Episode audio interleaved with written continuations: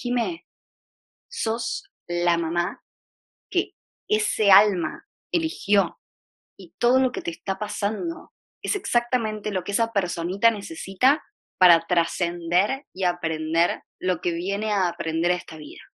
Nosotros somos quien somos por todo lo que vivimos y todo eso que vivimos incluye lo buenísimo, lo malo, lo más o menos, la historia familiar, las cosas que nos pasaron que fueron o no fueron nuestra culpa.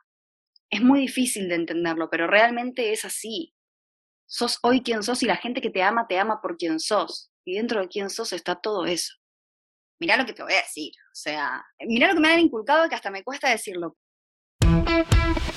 Inadecuadas es un espacio para mujeres como tú y como yo. Como yo. Mujeres que se quieren cuestionar, que quieren aprender, que quieren crecer. Mujeres que buscan brillar de su propia manera y nunca dentro de un mismo molde. Mujeres que quieren esculpir su propio camino y romper sus propias barreras. Romper sus propias barreras. Y que creen que lo perfecto es enemigo de lo bueno. Me llamo Isabel Suárez y te quiero invitar a que tú y yo platiquemos de forma inadecuada. Mis queridísimas inadecuadas, bienvenidas a este nuevo miércoles, bienvenidas a un nuevo capítulo. Hoy son de esos temas que llevaba ya tanto, tanto tiempo buscando a alguien que pudiera hablar de eso, pero no solamente desde un punto de vista profesional, sino desde un punto de vista empático, que lo haya vivido y que en experiencia propia nos pudiera contar desde una vulnerabilidad, una naturalidad, desde un punto de vista real. Te voy a explicar un poquito de qué vamos a estar platicando el día de hoy. Hoy vamos a estar platicando de tres etapas en la vida que puede suceder en el caso de una mujer, que están tan romantizadas, que existe tanta presión alrededor de ellas. Vamos a hablar del embarazo, del posparto y de la maternidad. Y antes de que nos empecemos a meter en cada uno de ellos, te quiero dar como un preámbulo de por qué decidí agarrar esos tres temas. Muchas veces se nos ha pintado que la misión más grande y la meta más grande para absolutamente toda mujer que pisa este planeta es el ser mamás. El embarazo es cuando vamos a estar en la cúspide de nuestra vida, donde todos nuestros sueños se van a hacer realidad. Y esto para muchas puede ser verdad, pero para otras chance no es el plan que tienen.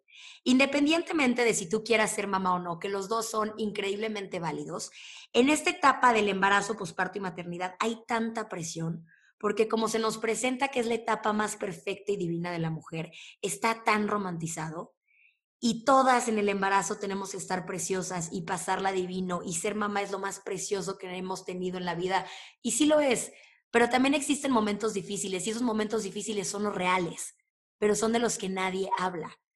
Pasa mucho que escuchamos a gente en el posparto que se siente completamente sola porque no está sintiéndose bien con los cambios en su cuerpo, con los cambios en su estilo de vida, con los cambios en sus emociones, pero de esto no se habla. La referencia que tenemos sobre embarazo y posparto en redes es una locura. Son mamás que tienen un bebé de un mes en brazos y ya recuperaron la figura perfecta y su foto real es tantita celulitis que se le quedó del embarazo, pero son muy pocos casos. Entonces creo que es muy común que una mujer en esta etapa se pueda sentir sola, se pueda sentir loca, se pueda sentir incluso culpable al decir, pero ¿cómo es posible que si yo no lo pasé tan perfecto, eso quiere decir que sea una mala mamá? Entonces, así como en esta etapa hay cosas increíbles, también hay partes de sufrimiento y hay partes donde la situación se puede poner un poquito complicado. Hoy justamente vamos a alzar la voz en ese tema, a romper un poquito el tabú de que el embarazo, el posparto y la maternidad es perfecta y es el momento de brillo más grande de la mujer, para hablarlo desde un punto de vista real. Y como te lo comenté al principio del capítulo, lo que quería yo era una conversación empática con este tema. Estoy aquí más que emocionada y más que feliz de estar con Jimena Frontera. Ella es actriz, conductora y comunicadora de amor propio. Y justamente ella está cerca de haber pasado por este proceso de embarazo, posparto, maternidad y todo por primera vez. Así que ¿quién mejor que ella que nos pueda platicar todo esto con toda esta vulnerabilidad y con toda esta apertura para este tema? Jime, bienvenida a Inadecuadas. Estoy que no puedo de la emoción de estar platicando contigo hoy. Hola, hermosa, muchas gracias. Estoy muy contenta de estar acá y me pasó algo muy loco porque mientras te escuchaba y escuchaba que me presentaba, sentí como esta rareza de decir, wow, por primera vez como que no estoy hablando como yo, Jime, o qué sé yo, como esa adolescente que casi me siento y de repente digo, soy la mamá acá. sí, está muy bueno. Lo que más más me impactó, Jimé, yo creo que fue de las primeras cosas que me hizo pensar en ti para este capítulo y que de verdad digo, ¿cómo es posible que yo no sabía esto? entremos en la parte del posparto. Vamos a irnos a lo más básico de básicos. Yo, Isabel, a mis 25 años de edad, no sabía que tenías a un bebé y se te quedaba una panza de 5, 6 meses por un tiempo que, un mes más o menos.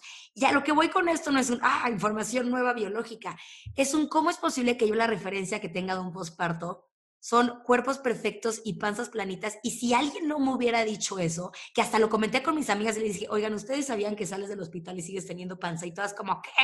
Si nadie nos hubiera dicho eso, en el momento en el que yo tenga mi primer hijo, diría, ¿qué me acaba de pasar? Porque soy la única mujer que el cuerpo se quedó de esta forma. Increíble, es que eso que acabas de decir es lo que nos hacen pensar, soy la única mujer a la que le pasa esto, y es porque nunca nos lo mostraron. Yo hoy, a mis 28 años, me enteré de eso solamente porque me ocupé de hacer un research grande, de entender qué era lo que iba a pasar a mi cuerpo después de, de parir y cuáles eran las etapas las cuales yo iba a tener que aceptar con amor. Y obviamente esto lo sabemos, como la gente quizá dice, ay, yo ya sabía que no tenías la panza perfecta. No estoy hablando de eso, estoy hablando de que se te queda una panza que pareciera que todavía estás embarazada. Igual está buenísimo aclarar también que esto no sucede en todos los casos, normalmente es más común cuando se tiene cesárea, yo tuve una cesárea, porque eh, los músculos en el proceso de parto vaginal es como que más fácilmente vuelven y se retraen a la normalidad, en cambio en cesárea cuesta un poco más. De igual forma, en el 98% de los casos, una no vuelve a tener la panza chata. Es, imposible. Y me encantó arrancar este capítulo como con esta reflexión para que nos cayera este balde de agua fría, que todo lo que nos han planteado sobre embarazo, posparto, maternidad, ha sido solamente la parte divina no tenemos esta información de lo que pasa atrás de eso. Entonces, vamos a arrancar por el embarazo, Jim. Esto, como decía en la introducción, y esto lo digo de forma muy sarcástica, es la etapa más importante en la etapa de la vida de la mujer. Tiene que tener una pancita perfecta, bien marcadita, pero por favor que no sea tan grande, porque entonces ahí la embarazada se ve gorda y no, no, una embarazada gorda, por el amor de Dios, no. Tengo que estar impecable y bien arreglada. ¿Cómo va a recuperar eso? Exacto, imagínate. ¿Cómo vas a hacer después? ¿Y cómo vas a estar fachosa porque una embarazada fachosa? No, no, no, por favor, no. Entonces, toda la presión que existe en la mujer con el embarazo, y no solamente en el tema físico, también en el tema emocional, cómo lo tenemos tan romantizado y tan bonito hablar del embarazo, ¿qué chance que crees? Amaneciste con náuseas y ese día dices, me siento de la fregada. ¿Cómo incluso hasta pueden entrar estos sentimientos de culpa de, ay, pero las otras embarazadas la pasan feliz, eso quiere decir que yo voy a ser una mala mamá o que esto no lo estoy viviendo como lo debería de vivir? Eso para mí fue lo más impactante, el nivel de presión emocional sobre el cual tenés. Yo tenía gente conocida Em, o sea, ni siquiera estoy hablando de la gente en las redes sociales, ¿eh? gente amiga o conocida que me escribía y me decía, ay, ¿cómo estás? Bueno, ¿qué te pregunto? Debes estar feliz de la vida.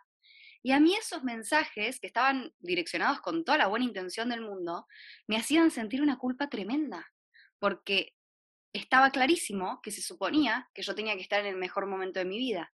Y yo me despertaba un día en el mejor momento de mi vida, y al otro día estaba en el peor momento de mi vida, y al otro día no sabía ni qué quería, y al otro día tenía un miedo tremendo.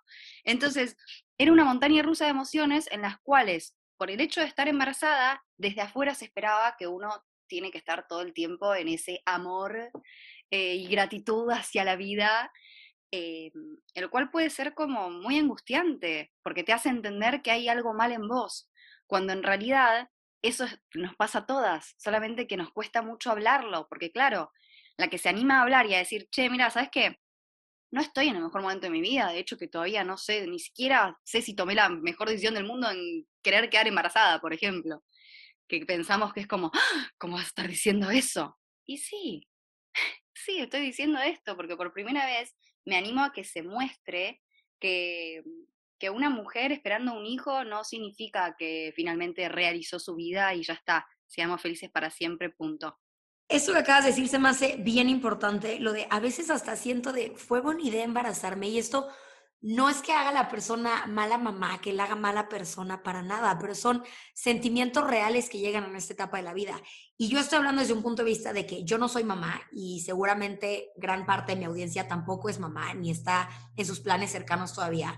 Pero esto también me interesa que todas lo escuchemos para una parte de compasión, de quitar juicios y de dejar de ver a las embarazadas como seres de luz perfectos que cómo va a estar diciendo que le está pasando mal.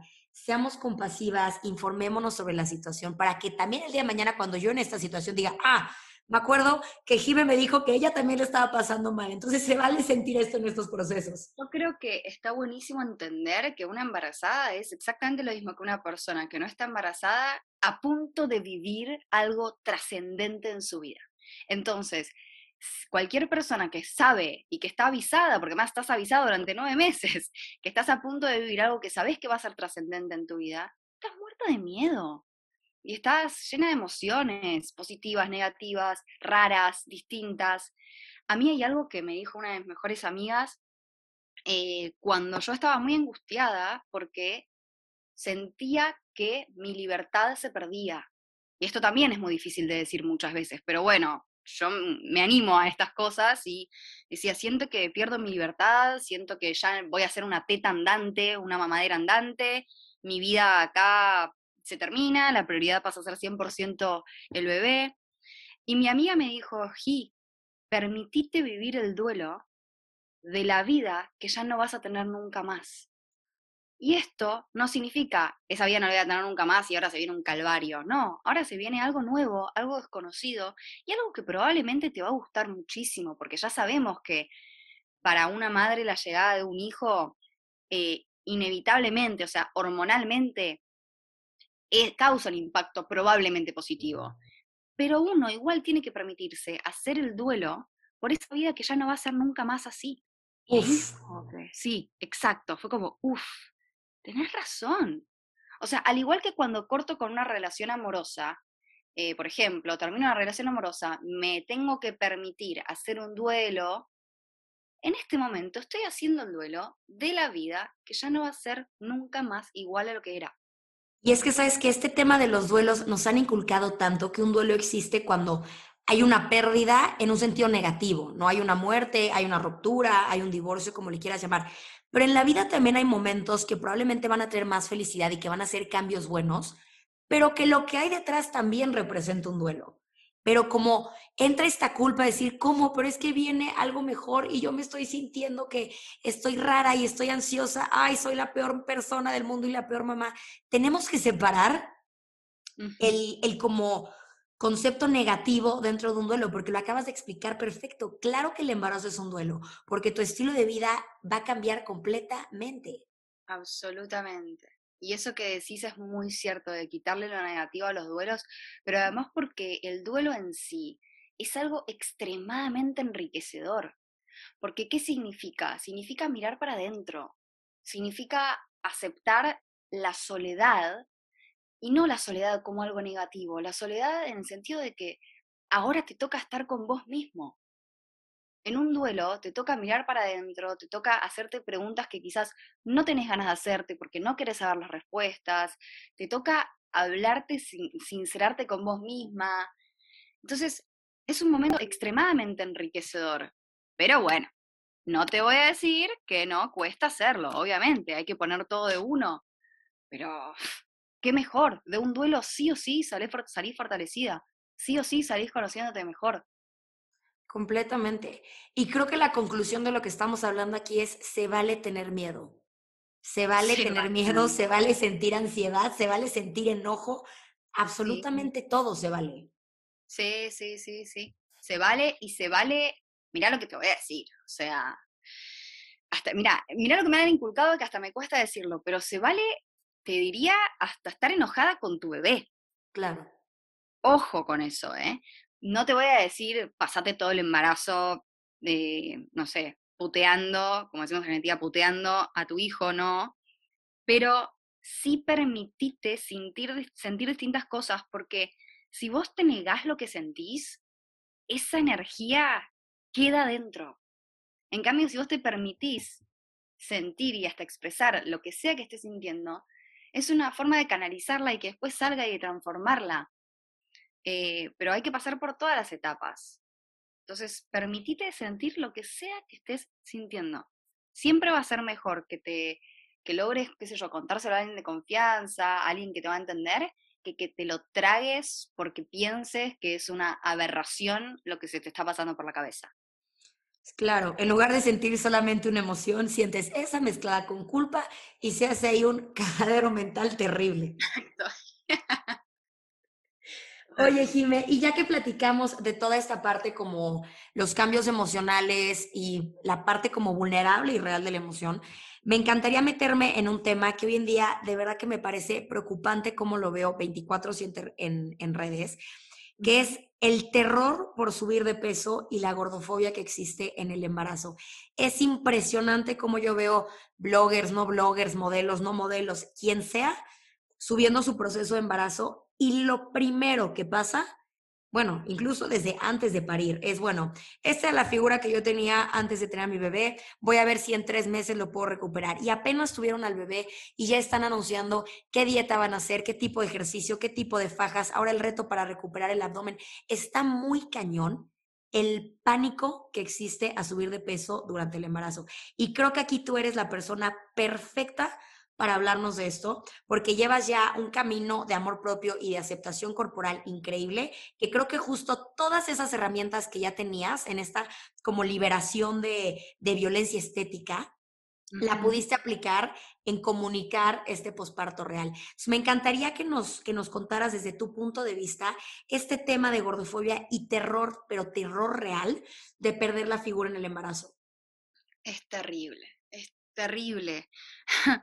Em, yo creo que una de las razones por las cuales decidí ser mamá, porque yo siempre decía que quería ser mamá a los 35 o 38, por ahí, era muy de la carrera primero, la carrera primero. Eh, y además, por supuesto, y como a muchas me daba pánico lo que podía significar para mi cuerpo em, ese cambio. Y me parece que una de las razones por las cuales de repente se me metió en la cabeza que quería ser mamá y seguí mi instinto fue porque había sanado ya esa relación con mi cuerpo y no, el embarazo no significaba una amenaza para cómo me viera. Entonces, primero que nada, me gustaría abrir con esto, como si tenés la posibilidad de ocuparte de primero curar, sanar esa relación con vos misma, con tu cuerpo, eh, te va a ser muy, muy, muy beneficioso para el momento en el que estás embarazada poder disfrutarlo. Porque, ¿qué pasa? Una de las cosas que yo noto que cambió en mi vida rotundamente a partir de que empecé a aceptarme eh, tal cual soy, con el cuerpo que, con el que nací, es que mi cabeza se liberó de muchísima chatarra y me entra espacio para otras cosas. O sea, antes el 90% de mi vida, de mi día a día, estaba ocupado con cosas como cómo puede ser que no haya adelgazado, cuál es la nueva dieta que voy a hacer, tengo que hacer ejercicio, me ta, ta, ta, ta, ta, ta, ta. Y hoy en día, como eso ya no está, hay un montón de espacio para otras cosas, para otras cosas que me gustan, que me llenan, que me encantan. En el embarazo pasa exactamente lo mismo. Son un montón de cosas nuevas y emociones nuevas y cosas que, que querés probablemente vivir, pero si el 90% de tu cabeza está puesta en todo lo que no deberías engordar para poder después bajarlo, o después en el posparto, el momento hermoso, donde estás conectando con tu bebé por primera vez, donde estás empezando a notar cómo de una semana a otra cambian tantas cosas, que empieza a abrir los ojos, después empieza a sonreír, después empieza a hacer ruidos con la boca, pero tu cabeza está puesta en cómo adelgazar, estás perdiendo a tu bebé. Eh, eso eh, yo lo diría como principal de decir, bueno, ¿por qué no ponemos las cosas en la balanza?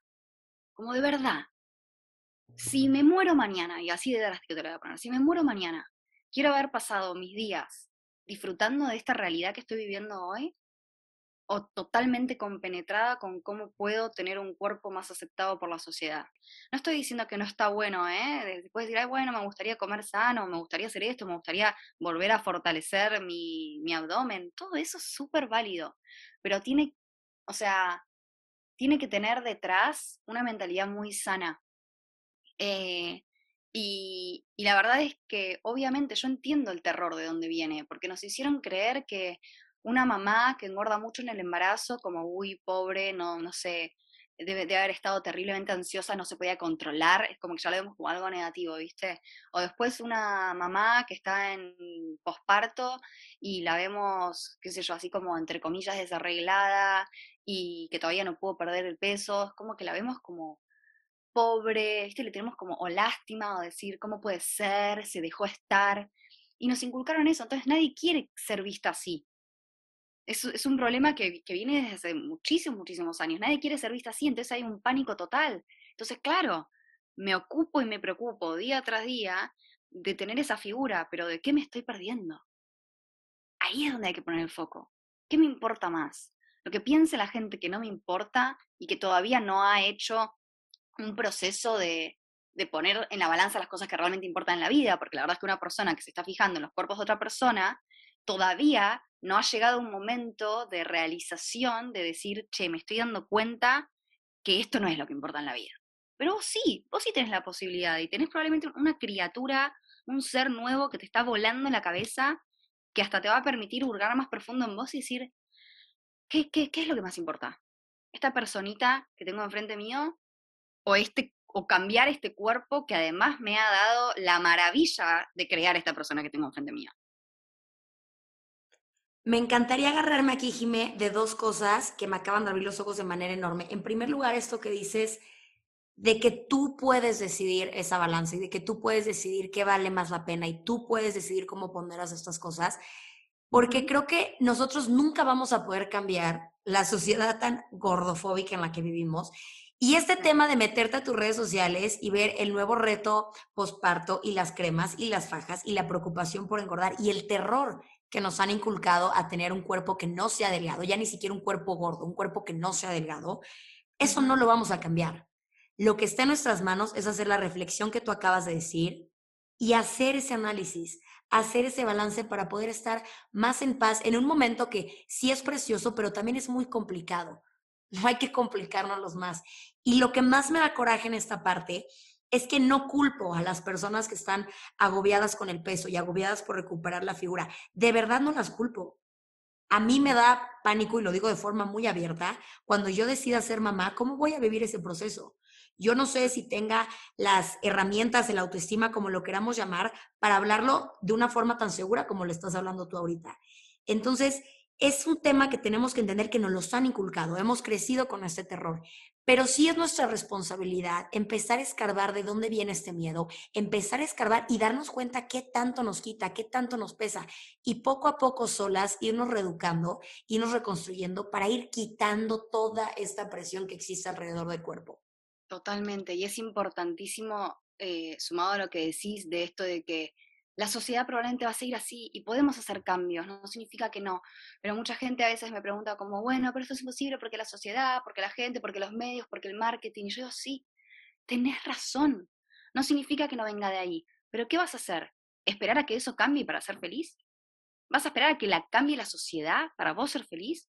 ¿Por qué no te preocupás por ser feliz vos y que como resultado de la cantidad de gente que se está preocupando por trabajar en uno mismo, uno más uno más uno más uno se transforma en millones. Y ahí empieza a cambiar la sociedad. Porque si no estás posponiendo tu felicidad, dependiendo de una afuera. Y esto es importantísimo, porque la inversión de pensamiento que hay que hacer para empezar a cambiar el diálogo interno del cual somos presas es hurgar profundo para uno y dejar de culpar a la afuera. Es hacernos responsables de que las que decidieron tomar ese mensaje y tomarlo como si fuese verdad absoluta, fuimos nosotras. Las que decidimos creer que la delgadez es exactamente igual a felicidad, por más de que nos lo, nos lo, hayan dicho por todos lados, ¿eh? pero las que tomaron eso y lo hicieron una verdad para sí mismas, fuimos nosotras. Pero esto es bueno, porque vos decís, cuando yo dejo de culpar a la afuera, cuando dejo de victimizarme, recupero el control. Si soy víctima no puedo hacer nada, justamente porque soy víctima. Estoy de manos atadas, no me puedo ni levantar, no puedo hacer nada. Cuando decido hacerme responsable, tengo el poder en mis manos de cambiar mi realidad. Y eso no tiene precio. Wow. Me encantaría que, ojalá que las que estén escuchando este capítulo no solamente sean personas que hayan pasado por un embarazo o un posparto, pero es que creo que lo que acabas de decir engloba para absoluta, absolutamente todo. Oye, Jimé, me encantaría empezar a hablar, ya que tocamos embarazo, posparto, entrar a algo que también va a ser enorme, que es la maternidad. Y me encantaría meterme en un tema que me fascina hablarlo porque odio que exista, pero es la culpa de la maternidad. ¿Por qué nos han metido tanta culpa en este rollo?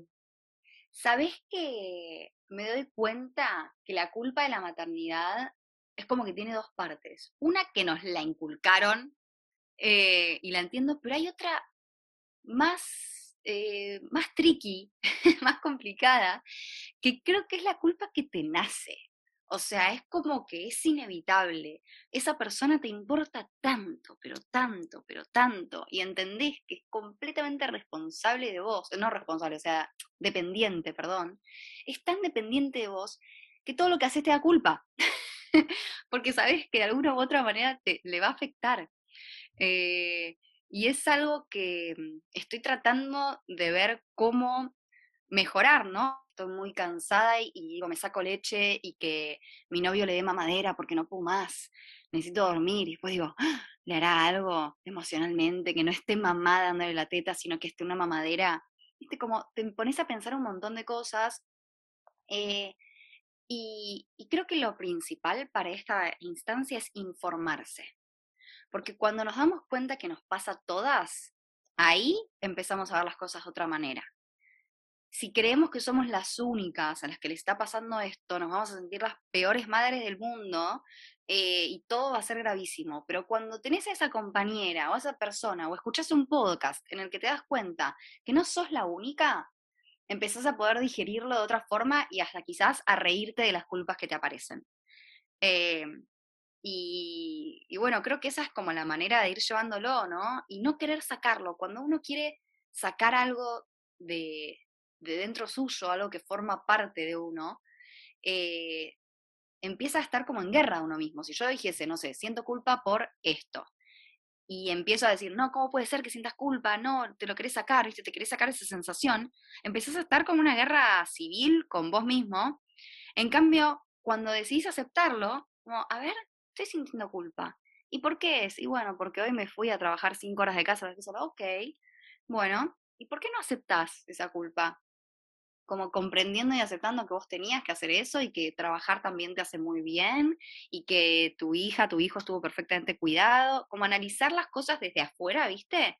De una manera más racional y que si la sensación de culpa permanece, que está bien. Bueno, siento un poquito de culpa. Listo, seguimos con nuestra vida, Jime, tú que justo estás como en pleno ojo público, en plena red social, si ya de por sí es complicado este tema de consejos y opiniones de la maternidad, que nadie los pide, pero si ya es un tema entre la suegra, la mamá, la amiga, la tía, con detallitos de así no lo bañes, pero así no come, pero así tal y tal, pero así se te va a morir. Tú que estás en plena red social, ¿no te bombardean 24/7 con este tipo de mensajes? Sí, sabes que sí. A mí me dicen desde cómo, no sé, desde cómo tengo que sostenerle la cabeza, hasta si le puedo acariciar la cabeza o no, te lo juro por Dios, si debería o no raparlo, si tendría que ponerlo en el fular de esta manera o de la otra, em, de todo. Pero, a ver, ¿cómo, ¿cómo tratar con esto? Yo estoy en un punto en el que ya he llegado a decir, bueno, realmente voy a prestar atención solamente a la gente que yo considero que tiene un conocimiento que a mí me da confianza. Entonces confío en su pediatra, en mi hermana y en mi mamá la mitad de las veces. Como hasta ahí, creo que uno se tiene que, tiene que con el dedo elegir las personas a las cuales les va a prestar atención eh, de, lo que, de lo que te dicen y de los consejos que te dan y el resto los tiene que tirar a la basura, literalmente. No porque tengan malas intenciones, la gente lo hace normalmente con una buena intención, pero es un exceso de información que no necesitas, porque si te pones a, a, a intentar ser la madre que es otra persona, te estás perdiendo de vivir tu propia maternidad. Y la maternidad viene con un instinto, un instinto el cual si no fuiste mamá no entendés de dónde viene. O sea, yo decía, pero ¿cómo voy a hacer? ¿Pero cómo tal? Sentía que no me iba a pasar, ¿viste? Eso que dices, a mí no me va a pasar, a mí no me va a venir la intuición porque no está acá.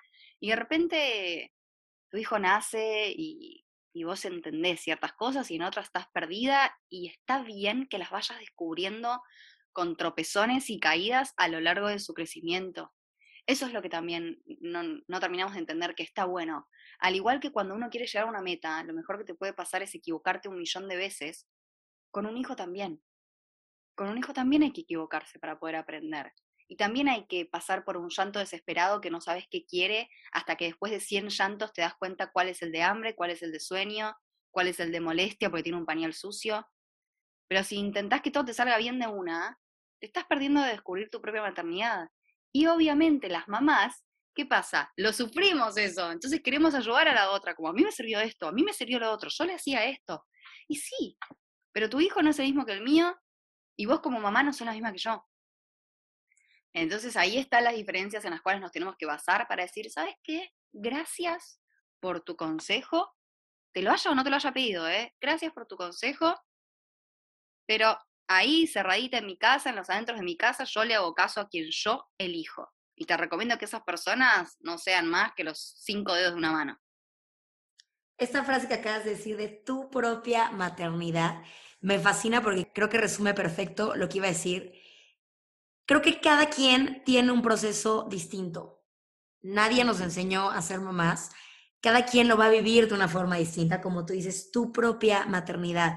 Y creo que en este proceso se necesita mucha compasión, paciencia, no solamente con tu bebé y sus berrinches, sino contigo misma. Decirte tranquila, respira, estás haciendo lo mejor que puedes. Y fíjate que el otro día estaba platicando con mi mamá y me dijo, no sé por qué cuando veo fotos tuyas de chiquita, me entra como esta nostalgia, esta ternura y también como que pasan por mi cabeza los errores que cometí cuando tú eras chiquita. Y me volteé y dije, ma, pero pues yo, o sea, crecí a toda madre, ya sabes.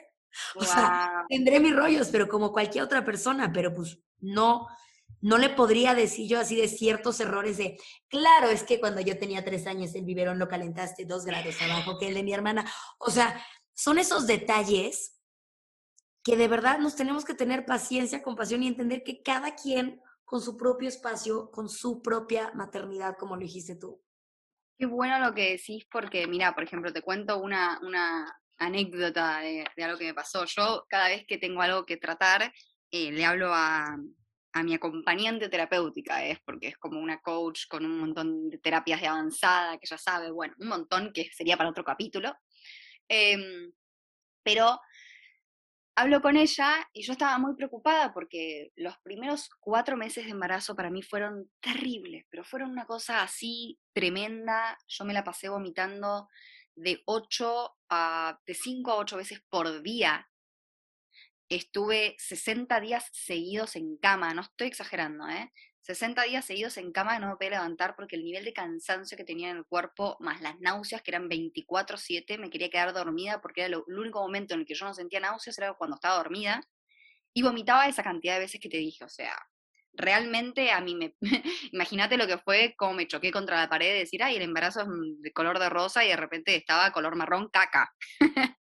Em, y yo al mismo tiempo estaba preocupada porque entiendo eh, de muchos estudios que hay que los bebés sienten nuestras emociones, ¿no? Y eso repercute en su crecimiento y en toda la formación de su personalidad. Eh, y yo no te puedo explicar lo que eran mis pensamientos en ese momento, en esa etapa, de, esa primera etapa del embarazo. Era, es que de verdad no aguantaba más.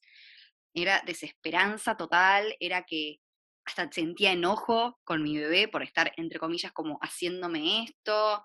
Eh, ya había, sabía que en su momento había querido quedar embarazada, pero ahora ya ni siquiera sabía qué es lo que quería. Fue muy duro. Y ella me dijo, Jimé, sos la mamá que ese alma eligió y todo lo que te está pasando es exactamente lo que esa personita necesita para trascender y aprender lo que viene a aprender esta vida. Y ahí fue como, wow. Y realmente confío en eso. Realmente confío que seas la madre que seas, sos exactamente la madre que ese ser necesita. Pero con tus errores incluidos, ¿eh? Y hasta de los peores errores te diría. Una persona, y voy a decir algo que quizás a alguien le parezca fuerte, ¿no? Pero, qué sé yo, em, mucha gente, no sé, una persona de 30 años que, no sé, sufrió cosas terribles con una mamá, por ejemplo, dependiente de las drogas. Eh, y esa persona, una vez que logra pasar por la etapa de tormenta, si hace una inversión de pensamiento consigo mismo, va a entender que no hubiese sido la misma persona sin eso que, que ocurrió en su vida. O sea, nosotros somos quien somos por todo lo que vivimos. Y todo eso que vivimos incluye lo buenísimo, lo malo, lo más o menos, la historia familiar, las cosas que nos pasaron, que fueron o no fueron nuestra culpa. Eh, es muy difícil de entenderlo, pero realmente es así. Sos hoy quien sos y la gente que te ama te ama por quien sos. Y dentro de quien sos está todo eso. Traigo la piel chinita, Jime, con la belleza de mensaje que acabas de soltar. Espero que todas las que estén esperando un bebé esto les llegue, porque creo que es un mensaje de pura paz y de puro cariño y de puro soltar y respirar intentar disfrutar ese proceso y que tu preocupación solamente sea de qué color fue la vomitada y no cómo esto le va a estar afectando a mi bebé. Ya no hay que cargar con, con más piedras de las que ya trae el embarazo solito. Cuando a mí me, cuando Feliciano, mi hijo, está llorando desesperadamente o qué sé yo, qué sé cuánto, viste, como que no, no se puede calmar, eh, hay mucha gente que me dice, Jime, fíjate cómo estás vos, porque emocionalmente los bebés transmiten lo que la madre está sintiendo. Y ese es un comentario que todavía no logro que me resbale. Es como que me toca en lo más profundo de la yugular, porque decís, es mi culpa. Entonces es mi culpa, ¿cómo puede ser? ¿Qué me está pasando? Eh, y a veces decís, ¿qué sé yo cómo estoy yo emocionalmente? No sé, estoy bien, ¿viste? No sabes. Entonces, puede o no puede ser real que tu, que tu bebé esté sintiendo eso porque vos estás así, como que no lo sabemos del todo, pero relájate en ese sentido, como confía, vos sabés, vos sabés si estás nerviosa y tu bebé está nervioso, ok, ves una similitud. Ahora, si vos estás en paz y tu bebé está llorando desesperado, no te culpes, no te tortures diciendo, ¿qué estoy haciendo mal yo? para que mi bebé esté llorando así, porque quizás tu bebé tiene cólicos, quizás, no sé, tiene hambre, tiene dolor de lo que sea, y no significa que vos emocionalmente estés mal y por eso esté tu bebé siendo tu espejo en ese momento. Me gusta aclarar eso porque es como el comentario que a mí más daño me hace y me parece que puede servirle a muchas. Ahorita que escuché este comentario, a ver, sí entiendo esta parte de que la emoción de la mamá con el niño y todo, pero esto te lo digo yo en este momento que yo no soy mamá yo en mi vida he conocido a ningún bebé que no llore, que no tenga berrinche. Y creo que si alguien que esté escuchando esto lo ha conocido, por favor, escríbame para hacerlo un récord mundial. ¿Cómo es posible que ahora también todos los berrinches de tu bebé, ya no solamente siéntete culpable por perderle la paciencia al berrinche, porque no pudiste hacer tal, ya también siéntete culpable porque hizo el berrinche? ¿Cómo? No, no, no, no, no. Es tremendo. Tremendo. Oye, Jimmy, ya que nos estamos acercando al cierre del capítulo, creo que la última pregunta que me gustaría mm, hacer, y esta reflexión la tuve de las últimas fotos que has subido ahorita a tus redes con tu nuevo look de pelo, los comentarios que han llegado de, pero eres mamá, ¿cómo es posible que estés de esta forma y que te veas de esta forma? Creo que como que nos han hecho creer que en el momento en el que somos mamás, dejamos de ser la mujer que siempre hemos sido. Entonces, una mamá no puede tener el pelo de cierta forma, una mamá no puede ser sexy, una mamá ya no puede ser divertida, ya no se puede ir de fiestas. ¿Cómo existe esta como brecha mental que nos ponen de que en el momento en el que seas mamá, casi casi que ya vas a ser señorcita de chalequito de botones y zapatito y ya toda tu vida va a ser al lado de tu bebé durmiendo muy feliz con él? Wow, sí, eh, es tremendo, es tremendo que, primero es tremendo que la gente se sienta en su derecho de comentar acerca de, de la maternidad de una persona es como, bueno, listo, ocupate de la tuya y, todos vamos a estar mejor. Pero realmente es como vos decís, o sea, nos hicieron creer que hay una, hay una brecha muy grande entre las mujeres que no son madres y las que sí son madres. Y esa brecha incluye cosas ridículas, como por ejemplo el tipo de botas que se puede poner una mujer que no es madre con la que es, el tipo de vestidos, el tipo de pelo, el tipo de maquillaje. Em, son cosas tremendamente superficiales. Y, sí es cierto, yo entiendo y comprendo que una vez que sos madre, tus acciones afectan a tus hijos, entonces una se pone a pensar distintas cosas que puede decidir hacer o no hacer, dependiendo de si quiere que su hijo vea eso o no. Eso lo encuentro aceptable, pero tiene que ser una decisión propia de cada uno, no de lo que te dice la afuera. Eh, pero cuando se trata de cosas tan superficiales, creo que realmente es cuestión de hacer oídos sordos y entender que la otra persona, se, esto se pega con algo que dije antes, ¿no? Como entender que la otra persona, ese es su pensamiento y no lo vas a cambiar. Y también te diría, hasta es como egoísta, o no sé bien cómo decirlo, creer que vos tenés derecho de cambiar el pensamiento de la otra persona, ¿no? Por más de que no estés de acuerdo. Entonces, al igual que estaría bueno que esa otra persona se esté ocupando de sí misma, en vez de preocuparte porque esa persona se esté ocupando de sí misma, ocúpate de vos misma, decidiendo, tomando la decisión, porque ahí tenés el poder de darle o no darle importancia a esos comentarios y seguir con tu vida de la manera que vos quieras seguir. Y obviamente puede parecer muy simple porque hay comentarios que no son tan difíciles de, dejar que, pasen, porque nos atraviesan, como por ejemplo el que acabo de decir, que a mí me encantaría que no me importe, pero noto que me hace un cambio emocional, que se me aprieta el estómago, que empiezo a pensar. Yo entiendo que puede ser muy difícil, pero creo que la mejor manera de eso es entender eh, de, que, de que el control de tu vida lo llevas vos. Y ahí está el límite. No intentes llevar el control de la vida de la otra persona como esa persona está intentando llevar el control de tu vida a través de, comentarte ciertas cosas. Porque ahí es como donde encontramos la paz y ahí es donde no la encontramos si intentamos cambiar a otra persona o hacer que todos tengan el mismo pensamiento.